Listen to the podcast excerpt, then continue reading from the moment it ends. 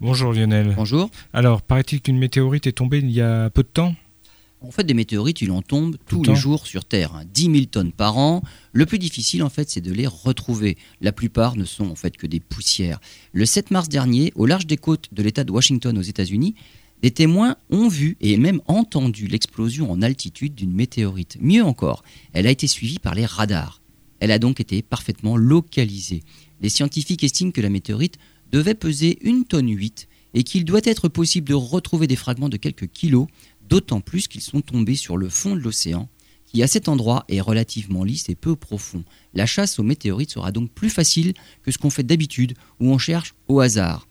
Dès le mois de juillet, une expédition s'est formée pour partir explorer les fonds marins, avec un sonar d'abord, mais là, les recherches sont restées vaines. Puis, avec un sous-marin, la récolte n'a permis pour l'instant de trouver que des morceaux de 2 à 3 mm. Ils proviennent de la croûte externe, la croûte de fusion, qui s'est formée lors de la rentrée de la météorite à grande vitesse dans l'atmosphère. La chasse ne fait que commencer, le but est de trouver des fragments plus gros pour analyser leur nature et identifier leur origine.